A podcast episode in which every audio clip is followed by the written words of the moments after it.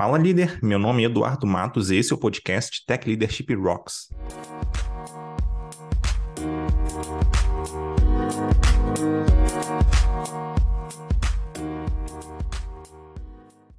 Antes de começar, eu queria deixar um recado. Se você é líder na área de tecnologia, Tech Lead, Engineering Manager, Tech Manager, QA Lead, DevOps Lead, etc., então eu quero te convidar a conhecer nossa formação para líderes de tecnologia na Escola Forja. Lá a gente traz uma formação completa passando por assuntos como gestão de pessoas, agilidade, métricas, comunicação, arquitetura e muito mais. São treinamentos com aulas ao vivo, bastante interação com os colegas e conteúdos práticos para você aplicar no seu dia a dia e se destacar na sua empresa. Para conhecer, você só precisa visitar escolaforja.com.br. escolaforja com j.com.br. Recado dado, agora vamos partir para a conversa com o nosso convidado. Hoje vou conversar com Kleber Cassol, ele atua como Staff Software Engineer no Uber. Tudo bem, Kleber? Obrigado por aceitar o convite. Tudo bem. Tudo bem, Edu? Tudo bem. Imagina, meu prazer é meu aqui de estar aqui com você, com o pessoal que estiver ouvindo a gente. Boa. Obrigado pelo convite. Massa, imagina. É, daí, só antes de começar, eu queria pedir para você contar um pouquinho sobre você, para o pessoal te conhecer um pouquinho melhor. Claro. É, bom, eu tô nessa, nessa carreira aí de menino do TI, né, como o pessoal brinca, né, já tem 22 anos, né, eu comecei meu primeiro dia oficial, até uma coisa engraçada, não tão engraçada, mas enfim, que é curiosa. É meu primeiro dia oficial de trabalho foi no dia do atentado dos Estados Unidos, assim, no dia 11 de setembro de 2001. E eu acho que era até um prelúdio do, de como seria a minha carreira envolvido em inúmeras crises, inúmeras coisas assim, né? Sempre ajudando aí a, a, a salvar os lugares onde eu estava, né? E mas a minha experiência assim, eu tive bastante experiência em várias em vários setores, tanto de é, trabalhando no setor de aviação, setor de é, público também, né, fazendo sistemas para caixa econômica no início, mas onde realmente eu tive o grande crescimento da carreira foi quando eu trabalhei no PagSeguro, que eu fiquei lá trabalhando por 13 anos, né, antes de me juntar à Uber, e eu cheguei a, ao cargo de, chama especialista é, de sistemas 3, mas o equivalente, assim, era equivalente a um Principal Engineer, né, dado o, o tamanho do cargo lá dentro, e onde eu conhecia todo mundo, conhecia tudo, onde foi, realmente a minha carreira deu um salto gigantesco ali, né, e depois disso eu me juntei à Uber, né, trabalhando na Uber tem dois anos e um mês, mais ou menos, e aí eu já passei por alguns times, já fiz algumas viagens é, é, é internacionais, então, então assim, eu estou há 22 anos aí nessa, ainda com a mesma paixão e ainda com a ideia na cabeça de que a gente pode sempre continuar crescendo e, e, e continuar evoluindo, né? E, e, é isso, assim, e sobre mim vocês podem ver aqui no fundo, né, tipo, eu adoro anime, adoro jogos, eu escolhi essa profissão por causa de jogos, né? Sou praticante Kung Fu e tudo, adoro carros também, bichos, todos os bichos do mundo, assim, eu tenho sete cachorros em casa. E é isso aí, esse aí sou eu, então muito legal estar aqui. Pô, bem massa, legal conhecer um pouquinho, né, teu background aí. E hoje nosso papo aqui, né, para quem está assistindo provavelmente já sabe, já viu o título aqui, é capa, enfim. É, mas a gente vai falar sobre é, testes técnicos, né, na área de, de na nossa área, de tecnologia, enfim. É, bom, acho que a, a, primeira pergunta aqui, né, para começar sobre esse tema, é entender assim um pouco do teu ponto de vista, Kleber. Assim, o que, que você acha que é mais importante avaliar ali nas etapas técnicas do processo seletivo? Quais pontos ali são, são os principais que você curte é, é, dar prioridade na hora da avaliação? Olha, na avaliação técnica, assim, eu pego muito pesado em, na base. Tipo, eu acho que assim, você não, você não deve procurar por uma linguagem específica, por uma ferramenta em específico, porque bons programadores, né, bons engenheiros são aqueles que aprendem qualquer coisa na hora que eles precisam. Você tem que pegar esse tipo de pessoa sabe? E é muito difícil, é muito subjetivo você, você tentar pegar esse, essa característica do perfil né, na, na, na, pessoa ali na hora da entrevista, porque a pessoa pode estar nervosa, pode ser acontecendo menos coisas, né?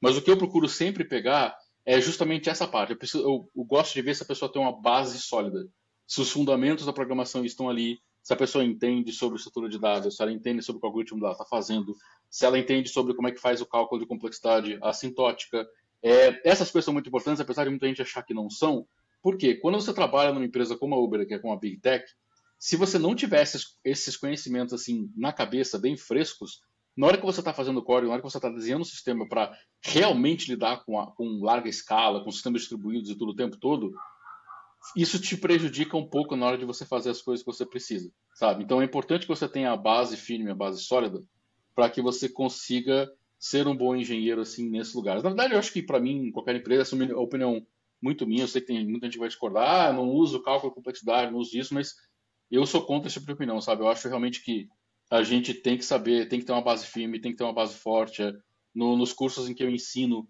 é, se você vir, você vai ver que eu pego muito pesado na base. Cara, porque se a base é sólida, se o fundamento é sólido, você consegue aprender qualquer coisa que você precisa a hora que você quiser.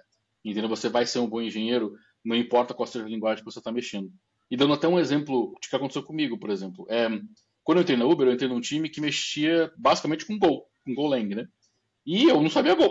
eu falei, cara, e agora? O que eu vou fazer? Né? E eu já entrei como staff num time que, que, que só trabalhava com Go. E eles sabiam, não, tudo bem, a gente sabe, contanto que a pessoa aprenda, fui lá, meti a cara, aprendi e tudo, em dois, três meses já estava escrevendo código idiomático em Go e consegui, né, performar bem no time e tudo, e ajudar o pessoal nas tarefas, né. Então, por quê? A base está ali, sabe? Você sabe a teoria da programação, você sabe a teoria da computação, você sabe como uma linguagem de programação funciona. Claro que linguagens diferentes têm paradigmas diferentes, né, tem jeitos diferentes de fazer as coisas, mas com a base firme, você consegue aprender qualquer coisa. Uhum. Então, na entrevista técnica, o primeiro critério que eu tento buscar é justamente esse, sabe? Tentar pegar pessoas que. A gente tem uma expressão em inglês chamada coachable, né? Que elas conseguem aprender qualquer coisa e que elas mostram que o fundamento técnico está ali, sabe? Se tiver ali, a gente consegue até guiar as pessoas durante a entrevista técnica, caso elas tenham dificuldade, para poder chegar no caminho certo, entendeu? Então acho que esse é o principal critério que eu tento buscar ali na hora. E você falou um negócio muito interessante, assim, pelo menos foi um insight que eu tive né, enquanto estava falando, que foi o seguinte: é, é interessante ter essa base, porque essa pessoa provavelmente vai ser, vamos dizer assim, vai aprender com mais facilidade. E quando a gente pensa numa empresa contratando, especialmente empresas que são maiores, né? Beleza, a pessoa até pode se inscrever numa vaga, entrar naquela vaga e atuar, talvez com a linguagem de programação que ela conhece. Mas a chance dela rotacionar ali na empresa em algum momento é relativamente grande. Então, por que não contratar logo pessoas que têm essa base, que vão conseguir rotacionar ou vão conseguir aprender outras coisas muito mais rápido ali? Né? Então, é, é, aí começa realmente a fazer sentido você olhar muito mais forte ainda na base. Exatamente. Então, tipo, eu sou o exemplo vivo disso. O meu primeiro time dentro da Uber foi um time chamado Order Platform, que era um time que cuidava das. cuida, né, até hoje, das, principalmente das APIs de leitura das viagens da Uber. Então, cara, os sistemas são de altíssima escala, os, alguns dos mais utilizados na Uber. Comecei em Go, fiquei um ano ali. Depois eu fui para um time, que é um time que tinha um time mão na Índia chamado Payments Integrations, que era um time que trabalhava com Java puramente. E aí depois, eu, depois de seis meses, eu fui para um outro time chamado Financial Products, que é o time onde eu estou hoje, que trabalha principalmente com Java, mas que também pode fazer algumas coisas em Go ali. A gente está prevendo aí no futuro mexer no serviço de alguns é, outros times, e a gente provavelmente vai ter que mexer nesses caras em Go. Então, imagina se eu ficasse preso a uma linguagem só. Imagina se eu ficasse preso a só uma forma de você desenhar sistemas. Sabe? Porque assim, até para você poder ter uma ideia, entre esses sistemas, a diferença de escala é absurda. Tipo, o que eu faço para a Order Platform tem que ser pensado numa escala gigantesca. O que eu faço para o meu time, como são menos pessoas usando por enquanto, porque não é, a gente não faz produtos globalmente, né, faz para alguns países, tem que, a escala é menor. Então, o jeito de você fazer aqui, tipo, é um pouquinho diferente, porque você não precisa pensar em tantas coisas de início como se eu fizesse aqui para o time de Order Platform, né? Então, você não pode ficar preso a uma certa forma de fazer as coisas. Você tem que, você tem que ser maleável para você poder atuar em múltiplas frentes. E numa empresa onde eu estou hoje, até isso aconteceu também no, no, no próprio quando você está envolvido com, é, com múltiplos times, quando você tem que conversar com múltiplos times dentro da sua empresa para fazer alguma coisa acontecer, você tem que ter essa flexibilidade. Você tem que saber navegar nesses ambientes. E, de novo, para você poder saber navegar nesses ambientes, navegar com essas pessoas, a sua base tem que estar tá sólida. Porque para você poder navegar dentro do, né, em Uncharted Waters, né, no desconhecido ali, no mar desconhecido, o que vai te guiar, cara, é a base que você tem, entendeu? Uhum. Total, total. É, daí eu queria entender um pouquinho melhor também o que, que você considera, por exemplo, o que, que você espera ali, né, de uma boa pessoa júnior, pleno, sênior, o que, que muda ali conforme você vai avaliando a senioridade? É, é, é o oh. domínio da base? Porque assim, uma pessoa júnior, ela também consegue dominar pelo menos o básico ali da base, ela consegue dominar bem, né? Então, o que, que você diferencia ali de senioridades mais altas, mais baixas? Essa é uma pergunta muito interessante que a gente recebe de muitos, muitos candidatos assim no, no processo seletivo, tá? O que, que difere um júnior e um pleno de um sênior, de um staff ou principal, tá? Principalmente a qualidade e a quantidade das perguntas que ele faz, tá? Você vê um viés muito grande em quem é mais júnior e pleno em mostrar serviço, em querer, não, eu vou pegar, vou fazer acontecer, vou sair pegando 20 tarefas aqui no sprint, vou sair fazendo tudo e arregaçar. Beleza, aí você pergunta para ele, por que você fez isso? Aí ele vai dizer, ah, porque estava no board. Tá, mas e no projeto? Onde que isso está inserido? Não sei. Sabe? A maioria não sabe. Por quê? Porque tem esse viés tarefeiro. Né? candidatos mais de, de sênior para cima, eles fazem muita, muitas perguntas, pelo menos candidatos, né, engenheiros bons, né, que são que têm realmente uma senioridade, eles fazem muitas perguntas. Tipo, por que eu estou fazendo isso? Como você, o que, que você quer atingir com isso aqui? Tipo, eu devo, é, é, como é que esse sistema vai ser feito? Tipo, eu devo me preocupar com muitos usuários? Eu devo me preocupar com qual base qual, qual base de dados dele? Eu devo me preocupar se é multi-região? A qualidade das perguntas muda e a quantidade das perguntas muda. Uma coisa que é até interessante, a gente falando de bases, é, no processo seletivo, uma coisa que eu vejo muito é candidatos mais juniores, quanto mais júnior possível, o cara tá com a teoria tudo, cara, na cabeça. Tipo ali, o cara manda bem algoritmo, passa, fazendo código, não sei o que, testado, lembra de todos os algoritmos de cabeça. Por quê? Tá saindo da faculdade agora. Tá muito fresco aquela, aquela, aquilo ali. Então vai parecer que a base dele é maior do que a base de um candidato sênior, mas não é o caso. Quando você vai subindo né, no nível, você vê candidatos sêniores para cima, o que acontece? Ele, especialmente candidatos que trabalham em empresas no, é, mais no Brasil, é, você percebe que ele está o quê? Ele está um pouco longe do código, entendeu? Então ele precisa lembrar um pouco da, da base ali para ele poder uma base, mas as perguntas que ele vai fazer vão ser com certeza mais interessantes do que candidatos mais juniores, entendeu? Então, essa é a primeira diferença que eu pego. Tipo, o que ele vai me perguntar? Sabe? Então, se eu estou entrevistando candidatos mais juniores, eu não sou tão abstrato no exercício. Eu sou um pouco mais concreto, eu direciono um pouco mais e perguntar: o que, que, é isso aqui? O que, você acha disso? E se preocupar se é assim. Quando é candidatos mais seniores, o que eu faço é eu deixo um pouco mais aberto. Eu falo: ó, eu quero que você desenhe para mim um Instagram. Tá, mas como? Se ele não perguntar nada, se ele sair fazendo caixinha, eu falei: manda a bola aí, vamos ver o que ele vai fazer. Entendeu? Então, assim, esse é, um, é uma das características que diferenciam muito um bom engenheiro, um engenheiro realmente sênior, de um que normalmente só o mercado diz que ele é sênior. É o que ele pergunta.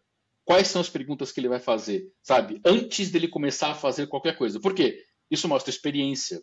Isso mostra que ele já desenhou sistemas antes, porque se você sair desenhando alguma coisa sem fazer pergunta, você vai fazer um sistema que provavelmente não vai fazer o que quem te pediu queria, entendeu? E isso mostra que o cara já está preparado. Então, é difícil na entrevista você pescar se a pessoa tem realmente experiência ou não, que comprove que ela é sênior, sabe? Mas na hora que ela for falar as coisas, na hora que ela for fazer as perguntas, você começa a já pegar esses sinais e começa a ver, pô, esse cara realmente tem experiência, esse cara aqui já se ferrou muito na vida, você consegue ver por conta das perguntas que ele está fazendo, porque quanto mais você se preocupa com desastre, tipo, você desenha para falhas e tal, melhor é o sistema que você vai fazer no final, e normalmente melhor é, é a performance do candidato.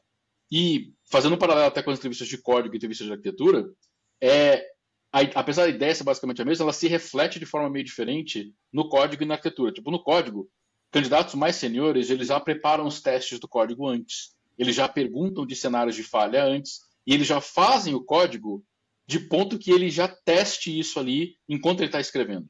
Candidatos mais juniores, os caras saem, vou fazer acontecer, vou sair metendo a mão aqui, fazer tudo muito rápido, chegar no fim ele, ih, não testei meu, meu programa.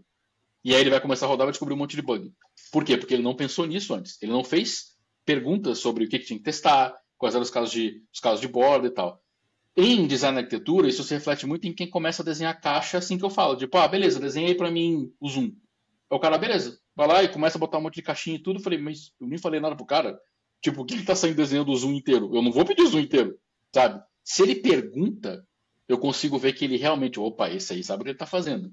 Então vamos ver qual é a qualidade das perguntas dele, até o quão profundo ele vai. Então, candidatos, por exemplo, staff, principal engineer, o cara vai se preocupar até com, beleza, eu sei que eu vou ter que ter um departamento que vai ter que cuidar dessa parte de operações, posso assumir que tem gente cuidando de operações aqui para colocar meus microserviços? Pode. Posso assumir que eu tenho é, algum mecanismo, algum sidecar aqui, algum mecanismo que onde eu possa rodar é, é, é, os meus serviços e eles já possam nascer com o sidecar incluído ali? Pode. Preciso pensar em autenticação e autorização?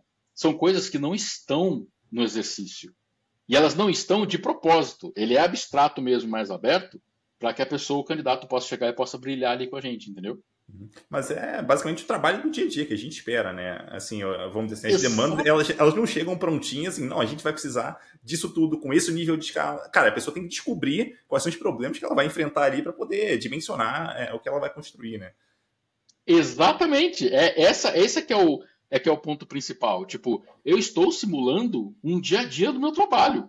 Tipo, eu. Essa semana mesmo vou ter que começar a desenhar um, um, um sistema para um, um projeto novo. E o desenho é escrever um documento, todo bonitinho, com tudo que a gente tem que fazer.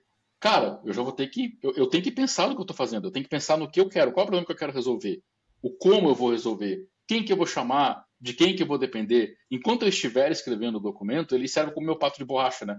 Como a, como já uma primeira validação ali. Por, isso aqui não está fazendo sentido, vou jogar tudo fora. Ou então, poxa, está fazendo muito sentido, vou continuar escrevendo assim, né?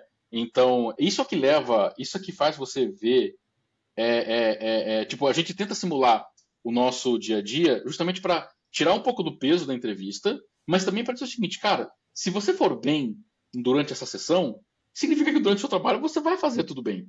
Porque é isso aqui que você vai pegar, sabe? E eu faço muito acompanhamento com candidatos depois que eles entram na Uber, tá? E aí, se quem estiver ouvindo e for candidato meu, ó, que já passou, pode dizer se eu estou mentindo ou não, eu sempre faço acompanhamento com eles perguntando: eu menti para você na entrevista?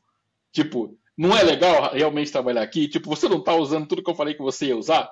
Para quê? Para justamente calibrar, sabe? Para ver. É claro que o dia a dia ele pode ser diferente de acordo com os times por conta das coisas que a gente mexe. Mas, no geral, o que a gente tenta simular no processo seletivo é exatamente isso. Eu até falo, ó, cara, são dois desenvolvedores aqui conversando sobre como fazer sistemas. Vamos tentar fazer alguma coisa junto aqui e ver o que, que sai. Uhum. Entendeu? Total, total.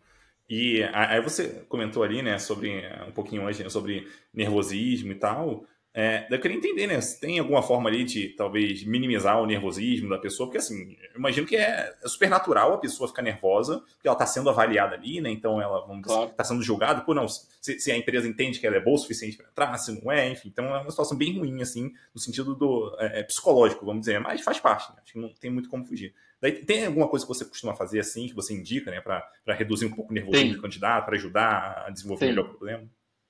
assim, para o candidato, o que eu posso dizer para ele é, primeiro é que a gente vai tentar ser o mais amigável possível, para ele poder tentar tirar um pouco. Mas para o candidato é um pouco mais complicado tirar o nervosismo, porque eu acho que só com preparação, sabe? Tipo, se ele se preparar bem, se ele ver os vídeos, e eu estou em vários dos vídeos que a gente manda para poder se preparar, se ele se preparar direitinho, ele já elimina uma dessas camadas do nervosismo. Então, nesse ponto, eu acho que o entrevistador, sendo bom, ele consegue tirar muito mais desse peso do candidato do que o próprio candidato em si. E cada um age de uma forma diferente. Tipo, eu quando faço prova, eu sei que eu vou bem numa prova se eu estiver nervoso. Se eu estiver super calmo na prova, eu sei que alguma coisa vai acontecer. Ou eu vou errar alguma besteira, alguma coisa. Mas se eu estou nervoso, é porque senão aqui minha cabeça está a milhão ali eu vou conseguir fazer a prova, entendeu? Então, isso sou eu. Outras pessoas são diferentes, mas eu acho que é aí nesse ponto é onde entra muito entrevistador. E o primeiro ponto que eu sempre falo, até quando eu estou treinando outros entrevistadores, é cara, seja empático, sabe? Tem que ter empatia com o candidato. E empatia em vários sentidos. O primeiro é, eu já estive aí. Eu já estive na posição do candidato ali, sabe? Então, por eu já ter estado ali, cara, eu sei o que é, ser, o que é ficar nervoso, sabe? Eu sei o que é estar tá querendo um outro emprego, outro tipo de coisa. Esse é o primeiro ponto. O segundo é saber que não é porque eu estou na empresa que está entrevistando que eu sou melhor que o candidato.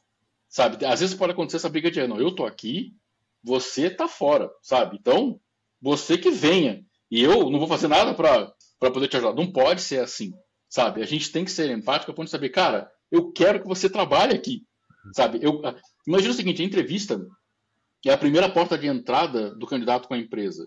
Então, se ele olhar para mim, que sou um engenheiro que trabalha aqui, e ele achar, pô, eu não quero trabalhar com aquele cara, que cara é muito chato, sabe? Que o cara me tratou super mal. Não é essa imagem que a gente quer, que eu quero passar para alguém. Eu quero que a pessoa faça a entrevista comigo e saia, mesmo que ela não passe, morrendo de vontade de trabalhar aqui. E pelo motivo certo, não porque eu vendi a empresa ou algo do tipo, sabe? Então, se você for empático, você já elimina uma camada de gelo que é aquela de, poxa, o cara é aquele engenheiro que está naquela empresa, né? Mó empresa legal, e eu tô aqui. Né? Então você já elimina, você fala, pô, o cara é gente que nem eu, sabe? Ele já já passou por isso, já teve aqui e tudo, então você já elimina aquela primeira camada. Né? O segundo é você tentar ajudar o candidato. E aí eu digo por quê? Ah, mas ajudar? Mas como assim? Ajudar no sentido assim, se eu deixar. É, é muito fácil quando a gente aplica um problema eu saber que o candidato está indo para o buraco negro. Eu costumo brincar assim: o cara está sendo sugado por um buraco negro e vai ficar lá. Se eu deixar ele ser sugado pelo buraco negro, o que vai acontecer é eu não vou conseguir pegar sinais do candidato. Eu não vou saber fazer a avaliação dele. Por quê? Eu deixei o cara aí se ferrar lá e não vai conseguir fazer nada. Ele vai sair frustrado porque ele não conseguiu fazer absolutamente nada na entrevista, sabe? Vai achar que isso foi uma prova de vestibular, nunca mais vai querer voltar, porque, ah, especialmente muitas empresas, mas aqui na Uber a gente deixa a pessoa voltar, né? É, depois de seis meses, e para tentar de novo. E, cara, eu tenho que puxar ele de volta. Então, quando um entrevistador tem experiência, especialmente se ele já está bem calibrado nos problemas que ele se aplica, que é normalmente o caso aqui, é, você vai puxar de volta. Você fala assim, ó, oh, mas o que, que, você acha da gente fazer isso aqui? Você não acha que se você for por esse caminho aí vai dar ruim nesse cenário? E aí vê se ele pesca a dica, né? Candidatos bons que valem a pena você continuar querendo salvar, vão pescar a dica e dizer, opa, peraí, se o meu entrevistador está me dizendo isso, é sinal que eu estou fazendo alguma coisa errada, né? Ou então ele está querendo me dar alguma dica. E aí você dá a dica pro cara, né? Se ele pescar, ótimo, você consegue puxar ele de volta e fazer com que ele você faça uma pequena correção de curso. Então, assim, nesse sentido, você não está, ai, está ajudando o candidato. Não. Eu só estou dizendo o seguinte, ó, o caminho certo talvez seja por aqui. Mas quem tem que caminhar é ele. É ele que vai ter que ir lá, sabe? Claro que quanto mais ajuda eu dou para um candidato, pior fica a avaliação no final, porque, poxa, eu tive que guiar o cara pegando pela mão até chegar lá e tal, né? Guiar a pessoa e tal. Mas uma ajudinha aqui, outra ali, só para fazer correção de curso, a gente sempre, sempre acaba dando, porque ninguém é perfeito nas entrevistas. E essa é a terceira parte do que eu acho que a gente tem que lembrar para deixar o candidato mais calmo. Ninguém vai ser perfeito. Ninguém é perfeito na entrevista. Tipo, eu tenho certeza que eu não fui perfeito na, na, na minha entrevista quando eu fiz, sabe? Se você lembra que o candidato não vai ser perfeito, você admite que, poxa, vai ter algumas falhas aqui ali e tudo, e, e você tenta avaliar pelo lado, é, pelo conjunto da obra, e não necessariamente por conta de um critério ou outro especificamente, cara, você consegue fazer, chegar no final, com que a pessoa candidata ali, ela, ela, ela fique bem e ela te diga. Eu já tive inúmeros exemplos de pessoas que começaram super travadas, onde eu falo, oi, tudo bem? Meu nome é Kleber, então a pessoa, oi. Tipo, eu tive um caso algumas semanas atrás. E no final da entrevista, a pessoa tava super falante, sabe? Tipo, brincando e tudo. E, e você vê que. Até teve, teve um caso até que a pessoa tava tão calada e no final ela tava até xingando. Ah, não, isso aqui vai ser ruim pra caramba, que não sei o quê. Óbvio aquelas outras palavras, né? De, pra, não isso. Mas o legal é você ver como a pessoa se soltou, sabe? Então, essa, esse é um excelente sinal para o entrevistador. Se a pessoa está sorrindo ao final, mesmo, e tem muito candidato que sabe que não passou naquela, naquela etapa, mas que no final está sorrindo. Por quê? Porque o entrevistador fez um bom trabalho. Porque o entrevistador lembrou que quem está ali do outro lado é um ser humano, cara. Não é um robô fazendo nada, é um ser humano que está querendo melhorar a vida dele, mudando de emprego e tudo. Se você tiver isso em mente e você for empático a esse ponto, você consegue tirar completamente o nervosismo do candidato e fazer com que aquilo ali seja um papo entre eles. Tipo, eu cansei de ver pessoas que me adicionaram no LinkedIn depois da entrevista, que me agradeceram pela entrevista, é, que agradeceram pelo, pela, pelo, pela forma de fazer aquilo, sabe? Pela forma como como a gente lidou com aquilo ali. E às vezes o candidato pode ir muito, muito mal, mas o que importa é a experiência que ele tem. É isso que importa no fim, sabe? Então é isso que eu acho que a gente pode fazer para tirar o nervosismo do candidato, sabe? Uhum. É, esse é um, um, ponto muito interessante, assim. Às vezes a gente, é, vamos dizer, um natural seria pensar, não, eu estou aqui é, conduzindo a entrevista, então eu quero saber se o candidato é bom o suficiente ou não. Cara, vai muito além disso, sabe? É, é realmente uma porta de entrada ali, um, um primeiro contato, talvez, da pessoa com com a empresa, né, ou pelo menos com as pessoas que trabalham na empresa. É, então é interessante trazer uma, uma experiência interessante ali. Daí um, um, negócio que eu costumo fazer, eu queria até ouvir um pouquinho a sua opinião, é o seguinte.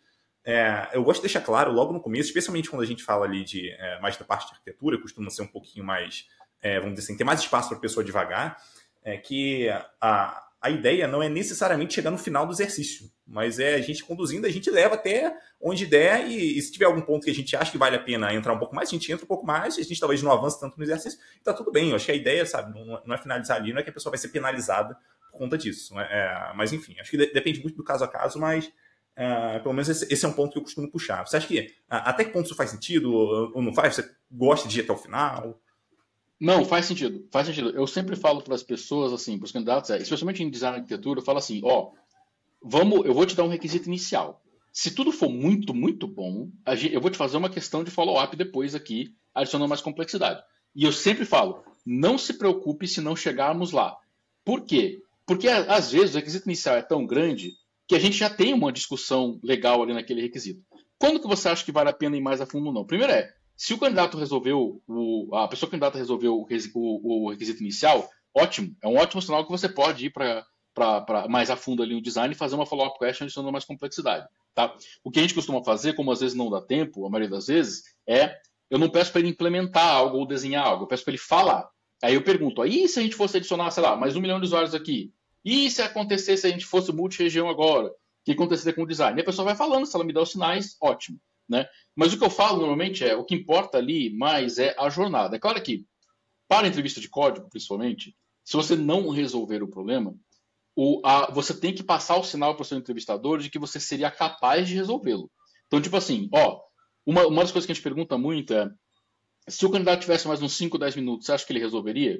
Se o entrevistador falar, putz, acho que resolveria. Ele perdeu muito tempo só testando e tal, mas acho que mais uns 5, 10 minutos resolveria. Ótimo, isso já conta a favor do candidato. É claro que não é tão bom quanto o candidato re realmente ter uma solução funcional ali no final da, da, da, entrevista, né? Até porque seria um desserviço com pessoas que conseguem chegar lá, né? Mas é, é, o que importa muito é a jornada. É o, de novo, é quais perguntas ele fez, como que ele chegou lá, quais são as coisas que a gente está falando, porque às vezes o papo vai fica tão bom em algum determinado aspecto, então eu percebo que a gente tem que pegar mais sinais em volta de algum aspecto de licença de computação, de sistema distribuído, alguma coisa assim, que aí eu posso me aprofundar mais ali para poder testar aquele, a, a, a, aquele, aquele, aquele determinado cenário, aquele determinado quesito, naquele determinado assunto, no conhecimento da, do, do, da pessoa candidata, sabe? Então, eu acho que depende um pouco. Mas, normalmente, o ideal é você ir mais a fundo. O segredo, eu acho, se a gente fosse resumir isso em uma única resposta, é quando você pegou os sinais suficientes da parte básica. Se você pegasse, é porque tudo numa entrevista é sobre sinais, sabe? Sobre os sinais que você vai. A, os sinais e a qualidade deles. Se você já pegou sinais e já pegou sinais de qualidade, aprofunda mais alguma coisa que você queira pegar. Porque às vezes você tem candidatos que eles são melhores em uma coisa e piores em outra. Tá? Às vezes acontece isso. E fica muito claro uma distinção, às vezes, durante a entrevista. Então, ao invés de você pegar sinais, de se aprofundar no que ele já mostrou que ele é bom, você vai se aprofunda no que normalmente ele não é tão bom. Porque você consegue ir, ir medindo até onde vai o conhecimento dele. E não significa que a pessoa tem que saber a resposta para todas as perguntas que a gente faz. Só significa que eu quero ver até onde o conhecimento dele vai. Entendeu? Daquela pessoa. Por quê? Eu quero medir até onde vai. Normalmente, a gente, essa também é, uma, é um dos critérios que você pode utilizar para ajudar no aferimento da senioridade da pessoa candidata. Por quê? Quando você está medindo isso, fala, pô, peraí, ela conhece, ela falou que conhecia a fila, mas ela nunca usou uma fila para valer. Então esse conhecimento vai até um certo ponto, que é, ó, o conhecimento acadêmico está aqui, mas o conhecimento acadêmico mais experiência não está. Então vamos tentar ir mais a fundo ver como é que essa pessoa sabe realmente a teoria disso para ver o que, que, ela faz. Então existe uma, uma das entrevistas que a gente faz a, aqui na Uber, é, a gente chama de é, algoritmos de estudo de dados, né? Nessa fase da entrevista, nessa etapa, eu testo muito conhecimento específico da estrutura de dados que o candidato usou. Então, se ele usou, ah, vou usar um hashmap, eu pergunto, e aí, como é que o hashmap funciona? Como é, o que é uma colisão? Como é que resolve colisão? Sabe? Tipo, qual é a complexidade de tempo das principais é, é, é, operações dentro de um hashmap? Para quê? Para poder testar se realmente ele sabe o que ele está fazendo.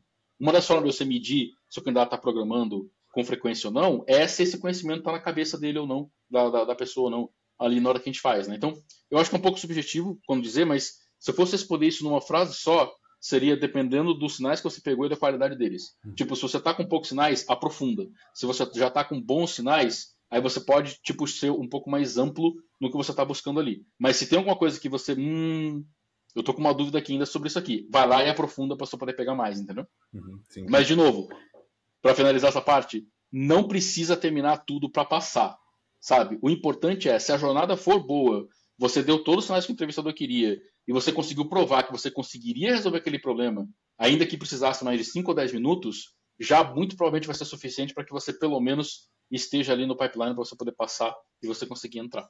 Uhum. E, e, um negócio que a gente costuma ver muito, né, especialmente quando a gente fala de, de Big Tech, são pessoas, vamos dizer assim, se preparando, né, então fazendo até, até cursos, né, tem, tem é, é mentoria né, de, de como participar desse processo seletivo, tirar melhor proveito e tal.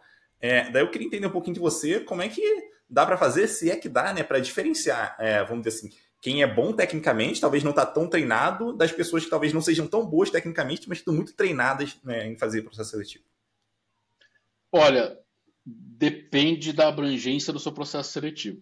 Tá? Se você tiver um processo seletivo que só testa uma partidinha de código, ou que só testa system design, você pode dar o azar de pegar gente que está preparada para aquela entrevista em específico. Sabe? Agora, pessoas que estão muito mais bem preparadas, que são boas tecnicamente, a gente tem que testar elas em uma miríade de assuntos. Né? Por isso que eu gosto muito do processo seletivo da Uber, porque a gente tem. É um processo mais longo, assim, e tal, do que a maioria, sim, Só que por que, ele testa vários aspectos, né, da, da do, vários aspectos do, do, conhecimento da pessoa candidata? Porque é para pegar justamente esse caso, que é o caso em que a pessoa que só está especializada numa coisa, mas que na outra não está.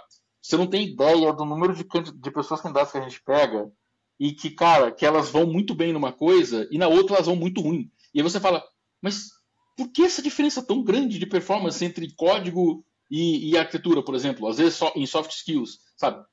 Porque a gente precisa de um profissional, de profissionais multifacetados, né? Que possam. É, você não precisa ir perfeito em tudo, mas você precisa pelo menos ir all around ali, você tem que ir bem, sabe? Então, eu acho assim, se o seu processo seletivo for amplo e realmente testar múltiplas, múltiplas facetas do conhecimento da pessoa candidata, vai minimizar muito esse cenário de você pegar alguém que só é, tipo, sabe, concurseiro, que faz para poder pegar. E aí entra muita subjetividade e o talento do entrevistador, de quem está entrevistando. Se a pessoa que estiver entrevistando você tiver muita experiência entrevistando candidatos, você consegue pegar, falei, peraí, eu acho que essa pessoa aqui, ela está respondendo uma coisa muito específica de algo mas se eu perguntar um pouquinho mais aqui, a pessoa vai pegar e vai desandar. E aí você vai e faz a pergunta. Entendeu? Se, e não é para ferrar a pessoa candidata, não, é pelo contrário. É porque eu quero pegar sinais. Sabe? Se eu acho que a pessoa só tem um conhecimento muito específico de aquilo, não é isso que eu estou buscando. Eu estou buscando alguém que tenha um conhecimento um pouco mais amplo, que consiga sair dali. Uma das coisas que eu falo muito durante o, a, a, entrevista com os candidatos é: ó, tudo bem que você não sabe isso que eu te perguntei, mas vamos tentar chegar na resposta juntos aqui para a gente poder ver se você conseguir chegar nela, mesmo que você não saiba a teoria, o que, testo com isso? Base. Eu testo com isso capacidade de você poder se virar, capacidade de você ser coachable, de você fazer pré-programming com alguém. Cara, se muitas vezes as pessoas vão lá e, poxa, um, um, guiando desse jeito eu consegui chegar lá, mas a pessoa não decorou a teoria. Tá ótimo. Eu não, não quero alguém que decore o livro página a página, sabe? Então, o que é o, normalmente é o caso de muitas, muitas pessoas que são que, que se preparam especificamente para isso. Então, não vejo nada de errado com preparação, pelo contrário, eu sou uma das pessoas que mais fala em se preparar.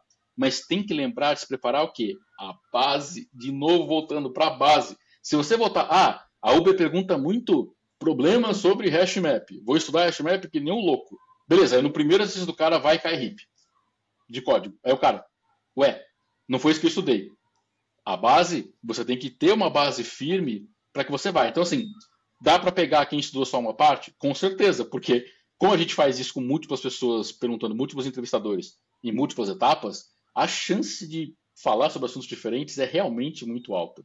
Então a pessoa tem que estar mais preparada para poder para poder fazer isso, entendeu? Então, nesse aspecto que você perguntou, sim, dá para a gente conseguir diferenciar. É que assim, preparação nunca vai machucar, contanto que você se prepare da forma correta e de forma abrangente para que você faça as entrevistas que você tem que fazer. E assim, se você fazer uma entrevista para uma empresa que só te pergunta uma coisa de código, não tem problema nenhum e você só sai fazendo código que um maluco e se preparar para aquela entrevista. O importante é você se preparar para onde você está tentando e tentar sempre, para você poder se precaver para o desconhecido, para aquela pergunta extra que pode aparecer e tal, você tem que ter uma base mais sólida, tem que se preparar de uma forma mais abrangente. E, e aquela coisa também, né, para quem está entrevistando, entender que a ideia também não é pegar, vamos dizer assim, todo mundo, enfim, 100% das pessoas que talvez, é, é, vamos dizer assim, se prepararam muito, mas tecnicamente elas não são tão boas assim. Eventualmente alguém vai passar, né? É, a questão é como é que a gente consegue maximizar aqui, né? Vamos dizer assim, minimizar o esforço para pegar o máximo de pessoas possível ali, né? Até, enfim, onde a gente acha que a gente deve colocar a barra, para a gente conseguir pegar isso aí. O que não conseguir, beleza, paciência, acontece, a gente sempre vai ter falso positivo ali. Se a gente tentar pra, ir para 100%, provavelmente é, o nível da não, barra vai ter que estar tão alto, aí, tão alto que não sei nem tem não. Você não pega ninguém. Aí você não pega ninguém. Então, nesse. Você tocou num ponto legal que é. Existe o fator humano da coisa, que é o você confiar naquela pessoa como um ser humano, você acreditar nela. Existem muitas pessoas que a gente olha e fala: olha, essa pessoa aqui não foi tão bem no processo seletivo, mas todo mundo pegou um sinal de potencial, todo mundo pegou um sinal de que, putz, a pessoa era é, muito amigável, era super coachable, sabe? Tipo, você vê que com um pouquinho de ajuda a pessoa ia e fazia acontecer. Ela não foi perfeita em nada. Ela foi, sei lá, mediano na maioria dos, dos negócios e tudo. O que, que a gente faz? Cara, vamos dar um salto de fé? Vamos acreditar nessa pessoa, já que todo mundo viu o sinal de potencial? E vamos passar ela para gente ver como é que é? E se for o caso, a gente até pergunta, se a pessoa passar ela, e será que ela precisa de mentoria? E se ela precisa de mentoria, tem alguém no time para onde ela vai que possa mentorar ela, pelo menos no início, para a gente poder garantir que ela tenha uma boa carreira aqui dentro, a gente faz isso também. Imagina, então a gente assim, quando você dá esse salto de fé e acredita, esquece, cara, a parte, você pode medir a parte técnica do jeito que for, você pode medir as coisas da forma mais concreta possível. Isso é ser humano. Isso é você acreditar na pessoa no sinal que ela mostrou e falar, olha, eu vou acreditar em você. Eu vou dar um salto de fé e vou deixar você, vamos, vamos fazer com que você entre aqui para que a gente faça para que você me mostre que realmente vai valer a pena dar essa chance.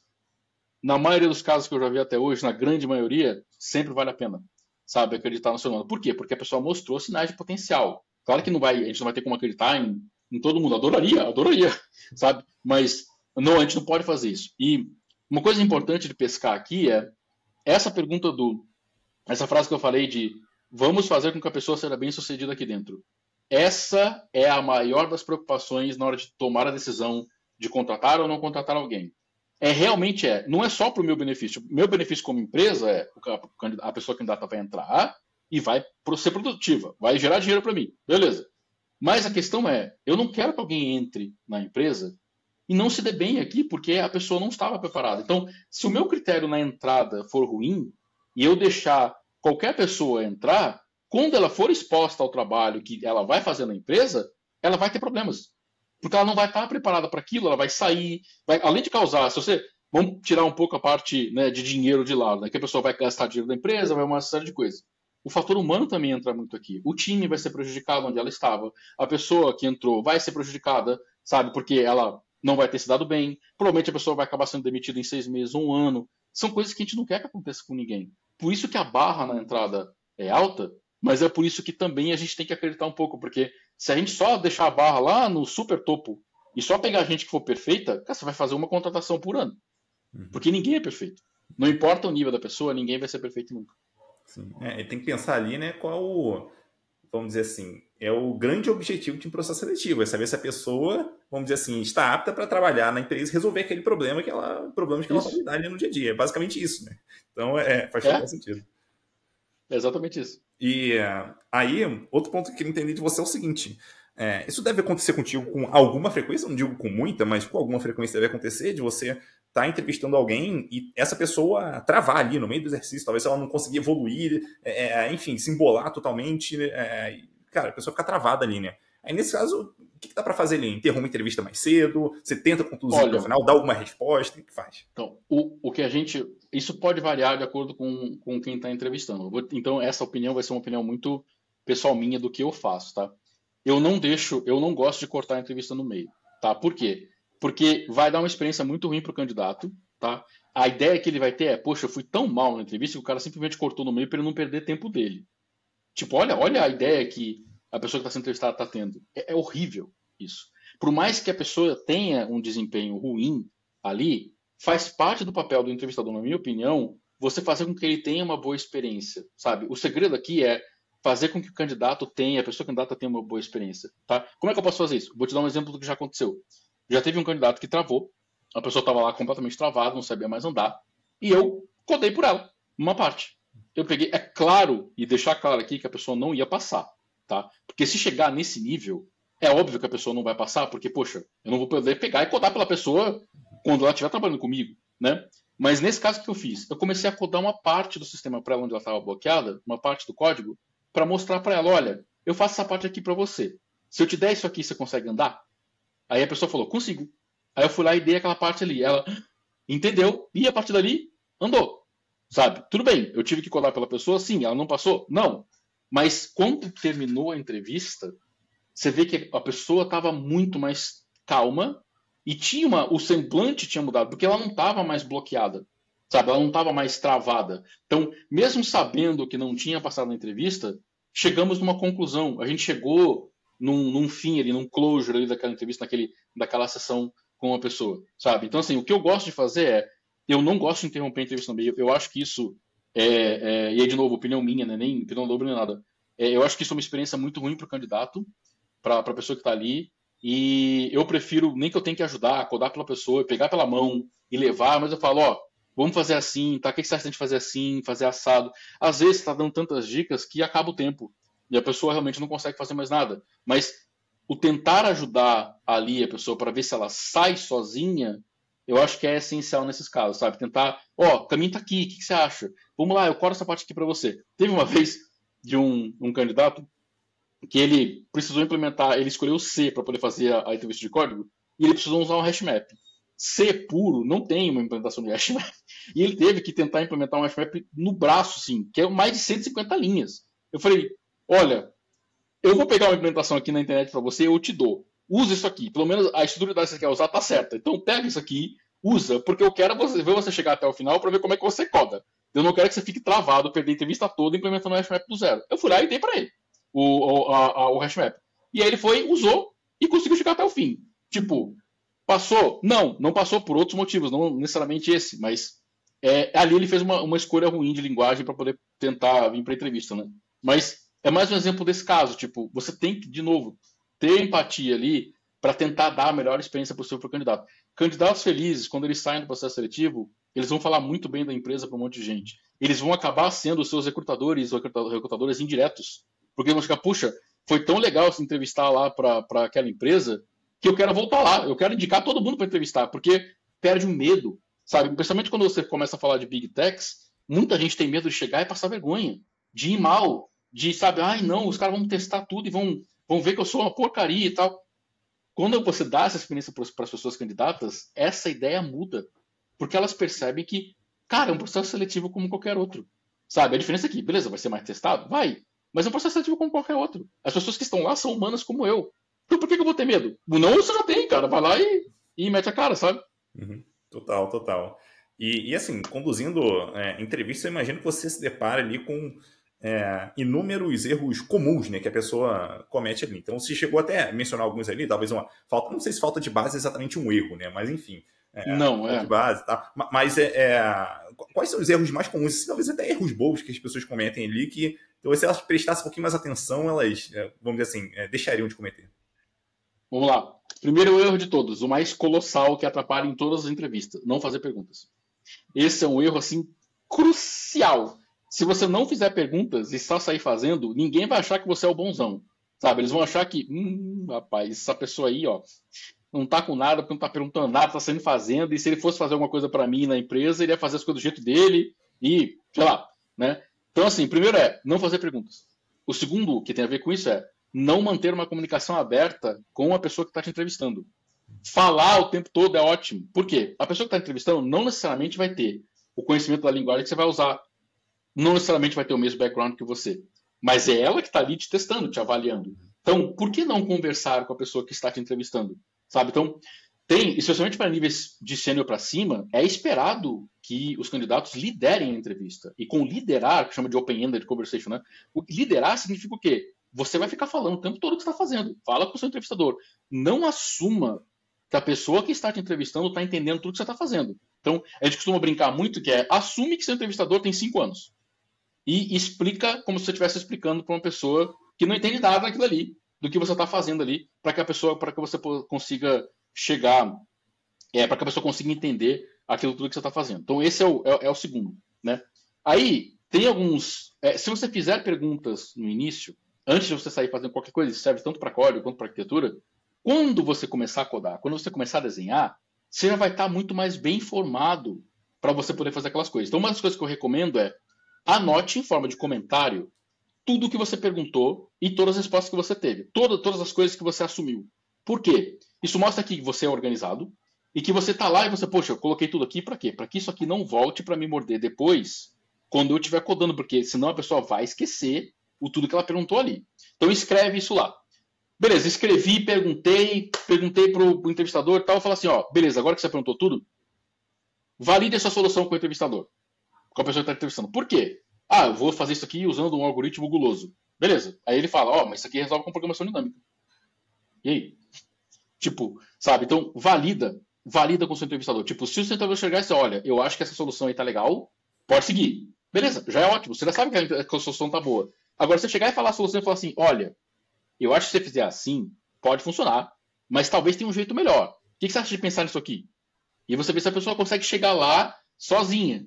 Se ela conseguir chegar, ótimo. Senão você pode falar, ó, você quer seguir com a sua solução? Pode seguir, beleza. Mas eu acho que tem um caminho melhor por aqui, para ver como é que a pessoa reage e, e vê. Então, manter a comunicação aberta, né?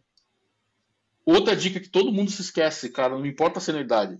Testa o programa antes e múltiplas vezes, pelo amor de Deus. Não deixa para codar 158 linhas ali e chegar no final e clicar no botão run para rodar e dizer, ó, tem um bug na linha 58 pro erro de sintaxe. Uhum. Tipo, não faz isso, porque vai te atrapalhar e você não tem ideia de, durante a entrevista, como isso quebra o fluxo de pensamento.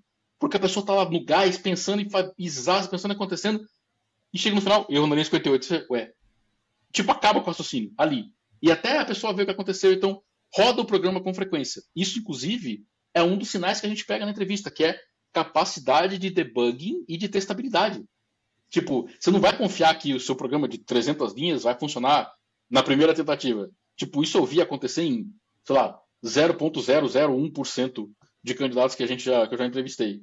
E então, assim, testa o programa antes, para você mostrar até que você sabe debugar as coisas ali, né? Aí depois disso, é, tem a ver com isso também. Beleza, peguei um bug. Como é que você debuga? Tem gente que fica olhando o código assim. Você não sabe o que a pessoa está pensando. Tem gente que coloca print statements. Tipo, a moda antiga mesmo. Coloca lá print, passei aqui, print não sei o quê, aí printa qual é a estrutura que está lá e tal. Então, mostrar que você sabe debugar o seu código é uma coisa que é muito importante também. Tá? E no fim, testar seu código. Não só testar rodando, mas testar contra seus casos de teste. Lembra que há uns minutinhos atrás eu falei, coloca tudo que você quer testar lá em cima em forma de comentário, para você chegar lá atrás, lá no final e lembrar? Isso. Por quê?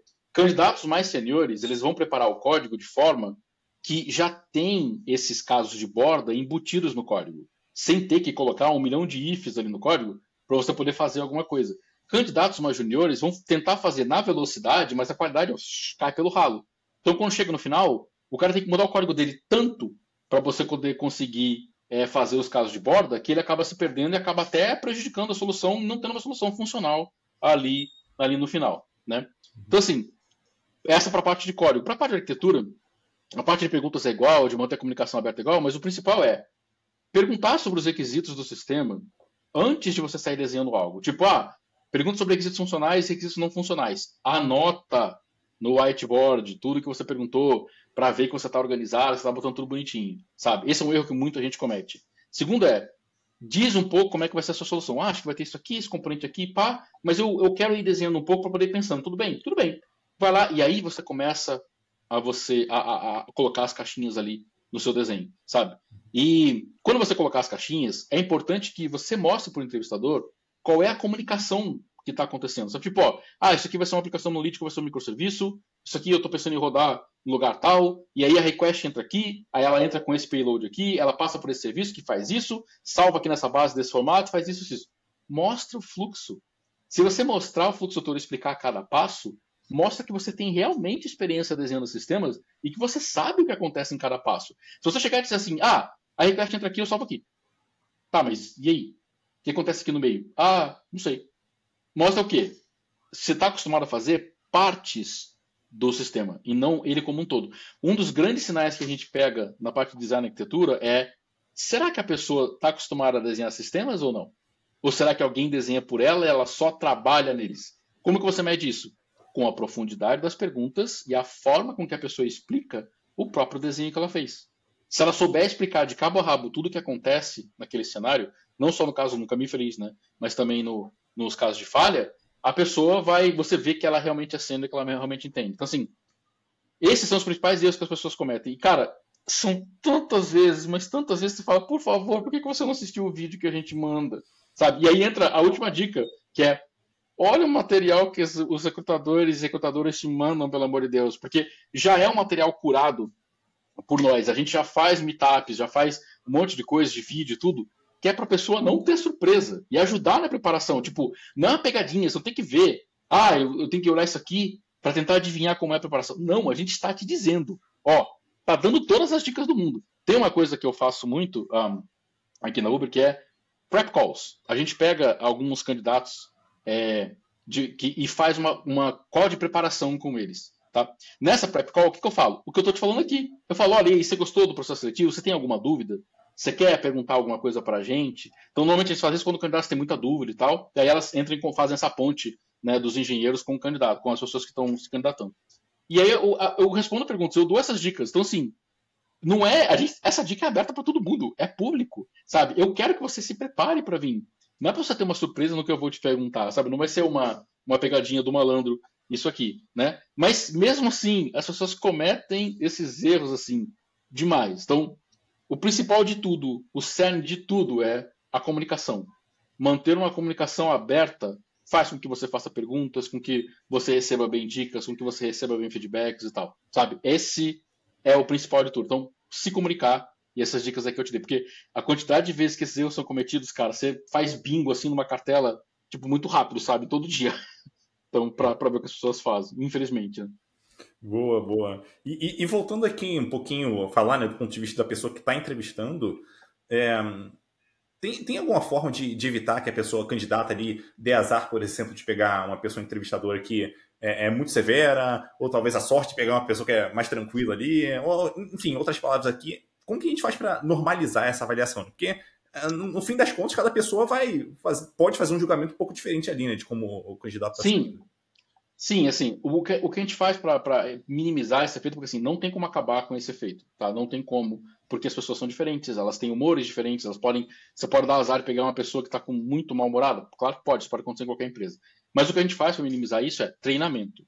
Treinamento adequado e treinamento pesado e retreinamento também. Tipo, ó, passou um X tempo, vamos fazer um refresh aqui nesse treinamento, uma atualização aqui, para ver como é que tá. E troca de experiências entre entrevistadores. Tipo, uma coisa que eu gosto muito do corpo de entrevistadores e entrevistadoras da Uber é a gente se conversa muito. A gente tem um canal interno onde a gente pode mandar perguntas e a gente está sempre trocando experiências para ver como a gente pode dar uma melhor experiência para as pessoas candidatas, sabe? Como é que a gente pode fazer para poder sempre ter uma melhoria contínua? E é justamente nesse compartilhamento de experiências que a gente vê critérios diferentes, vê como é que faz. Então, assim, para te dizer um pouco de como é que funciona para alguém se formar como entrevistador, tipo, você tem que fazer um processo de shadowing, primeiro que é, você fica como tipo um papagaio de pirata de quem está entrevistando sem falar nada, só acompanhando. E aí depois você faz uma, uma reunião de sync com a pessoa que entrevistou para ver os sinais que você pegou e tal. Né? Eu, por exemplo, quando eu tô, eu sei que tem alguém fazendo shadow comigo, eu não gosto que meus shadows fiquem mudos. Eu falo, ó, você vai falar na entrevista, vai, pergunta alguma coisa do candidato, eu quero ver depois o seu ponto de vista sem que eu fale o meu, que é para não dar, não enviesar a pessoa que está ali, né? Então, é basicamente treinamento e troca de experiências para você poder garantir. Agora, se acontecer isso que você falou, tipo, ah, peguei um cara que foi severíssimo, sabe? A pessoa que pegou, perguntou um negócio que, sei lá, não devia ter perguntado. O candidato pode falar com a pessoa que, que é recrutadora para ver tipo, para falar que isso aconteceu. A gente vai ouvir o feedback, a gente vai analisar o que aconteceu, vai olhar o scorecard, vai ver a, o que a pessoa, vai conversar com a pessoa que entrevistou, para ver se realmente tem algum fundamento. Se tiver um fundamento, a gente pode sim remarcar aquela parte da, a, da, daquela etapa da entrevista para poder garantir um julgamento adequado para o pro, pro, pro candidato, tá? para a pessoa que está se candidatando. Por quê? A gente vai ouvir primeiro, a gente vai julgar. É muito raro de acontecer isso? É extremamente raro, tá? Até para para. Porque senão, né, um monte de gente poderia acabar pedindo, mas o investimento é principalmente em treinamento, sabe? Treinamento, troca de experiências, atualizações o tempo todo, todo mundo levando muito a sério o programa para que a gente evite que isso aconteça. Mas no caso da Uber, e, e acho que outras Big Techs também tem, existe o papel do Bar Raiser. Eu, por exemplo, sou certificado como Bar Raiser na Uber. O Bar Raiser é o quê? É a figura que ela é responsável por conversar com todo o painel de entrevistadores e entrevistadoras para poder chegar num consenso. Tá? É uma pessoa que no final ela pode chegar e dizer, ó, oh, eu acho que vocês estão muito maluco, acho que tem que contratar essa pessoa. Ou então pode dizer, olha, eu acho que vocês estão muito maluco, acho que não tem que contratar essa pessoa. Você pode chegar no final, se for, é sua prerrogativa chegar e fazer um override da decisão. Só que aí, para mim, minha opinião, você estaria sendo um, um, um péssimo bar raise se fizesse isso. Então o ideal é você sempre chegar no consenso. Mas qual é o principal papel do bar raiser? Por que exige treinamento especial? Porque você elimina vieses você tá chegando ali e fala: peraí, por que, que você perguntou da rebimboca da parafuseta para o candidato, sendo que ninguém pergunta sobre a rebimboca da parafuseta aqui no processo seletivo? Aí a pessoa vai ter que se explicar. E ela vai ter que se explicar na frente de todo mundo do painel. Vou dizer, ah, por isso, isso, isso, isso. Aí você pode falar, ó, você desculpa, mas a gente não costuma perguntar isso aqui no processo. Então eu vou tirar você do painel e a gente vai desconsiderar a sua etapa na hora de dar, de dar o veredito para a pessoa candidata. E assim, é uma coisa que é meio chata de você fazer. Já fiz, já, já aconteceu. Sabe? Mas é muito raro, de novo. A gente foca muito em treinamento para isso acontecer. Mas a figura do Barraiser está lá para garantir que, caso alguém não vá com a sua cara, sabe? Caso alguém, tipo, putz, estou muito mal hoje, vou sair ferrando todo mundo que eu entrevistar hoje, né? E para evitar casos como esse de acontecerem, sabe? Então a figura do Barwiz ela é absolutamente essencial. Por quê? E normalmente o Barwiz, normalmente não, o Barwiz ele não pode ser, pra você ter uma ideia de como a gente faz é, as coisas do jeito bem certinho, o Barwiz não pode ser da mesma organização para a qual você está aplicando, para a vaga para a qual você está aplicando. Para quê? Porque senão eu vou querer pegar os melhores, eu vou chegar, opa, esse cara aqui, eu vou pegar para mim. Não é o caso. Você tem que ter, eliminar o viés completamente sabe? E o viés pode estar em qualquer pessoa, incluindo no próprio Baroisa, porque o Baroisa também é humano. Então, é tudo é 360 graus. Se alguém vê que o Baroisa está sendo enviesado, pode mandar uma reclamação. A gente tem um conselho de Baroisa, por onde você pode mandar uma reclamação para lá, que é, as pessoas vão conversar para ver o que aconteceu. Mas tudo é muito conversado, sabe? Então, tudo tem muito diálogo, tem muita comunicação para evitar que esse caso aconteça. E se acontecer, a gente remove aquele sinal. Se na remoção daquele sinal prejudicar a gente a ter uma avaliação completa do candidato, o que a gente faz é, vamos marcar uma nova entrevista para essa etapa com outra pessoa entrevistadora para garantir que a gente pega aquele sinal e a gente consiga ter uma opinião formada é, adequada daquele candidato. Então a gente tenta se cobrir dessa forma. Porque, no final das contas, todo mundo é humano, né? Ninguém vai vai estar tá lá sempre no talo ali performando e fazendo tudo certo o tempo todo. O processo nunca vai ser perfeito, mas a gente tenta, vamos dizer assim, se organizar da melhor forma possível. A barra é alta, é, vamos dizer assim, a barra é alta. Né? A gente sim. tenta almejar a barra e chegar lá.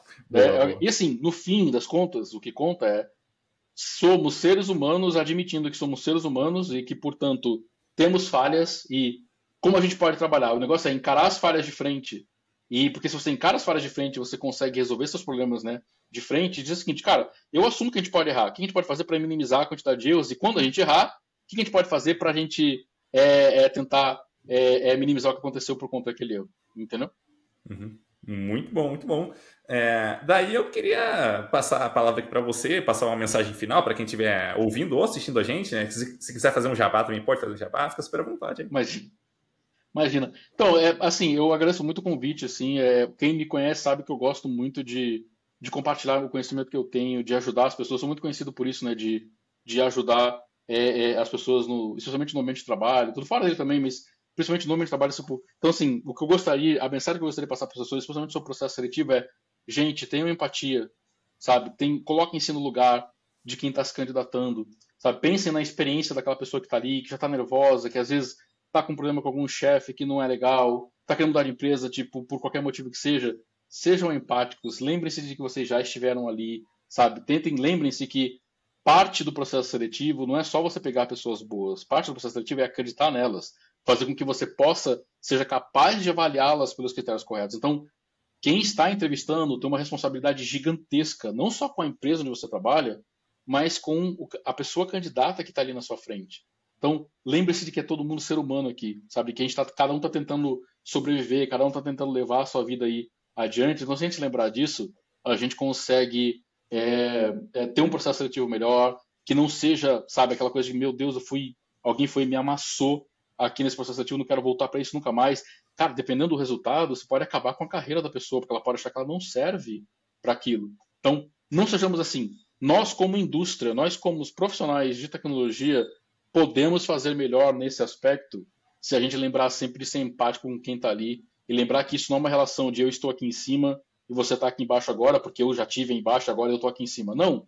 Tá todo mundo no mesmo nível, cara. A única diferença é que tá todo mundo tentando sobreviver e alguém entrou e outra pessoa não. Então, por que não ajudar, né? Uhum. E acho que é mais isso mesmo, dizer assim, que se a gente tiver um pouco mais de empatia, cara, tudo melhora. É a mensagem que eu tento passar para todo mundo que, que eu sempre ajudo é que eu estou sempre disponível para todo mundo, eu sempre disponível para poder fazer tudo para mentorar pessoas, para distribuir conhecimento. Se a gente fizer isso, a gente passar essa mensagem de que se eu estou bem, todo mundo à minha volta vai estar tá bem, e se eu estou mal, eu vou tentar fazer todo mundo ficar melhor ainda, sabe? Eu acho que a gente consegue melhorar muito o ambiente corporativo, para mesmo que você tenha uma competição sadia, porque eu acho que competição sadia é importante para você poder sempre ficar né, ali no, no, no topo da sua, da sua performance, né? Para que pelo menos a gente faça de forma humana, empática e justa, sabe? Pelo menos é a, a imagem que eu sempre tento passar, sabe? Para pra, as pessoas, eu tento fazer isso é, com as minhas ações, não só falando um monte de, de, de blá blá blá, né? Mas é isso mesmo, assim, obrigado demais pelo convite. É a primeira vez que eu participo de um podcast, então acho bem legal e você vai perceber que eu falo pelos cotovelos mesmo. Então, obrigado. Mas espero que, que todo mundo tenha gostado aí. E é isso, estou sempre disponível aí. Quem quiser adicionar no LinkedIn, quem quiser chamar para conversar sobre qualquer coisa, só mandar uma mensagem lá que é assim que eu ver, eu consigo, eu respondo todo mundo. Boa, eu vou botar os contatos aqui do, do Kleber, você que está ouvindo a gente, eu vou botar os contatos aqui nas notas do podcast. Bom, um abraço, Kleber, muito obrigado pelo papo, e curti demais conversar contigo, cara, e a gente se vê por aí. Imagina, imagina isso aí, até mais. Falou. Um abraço.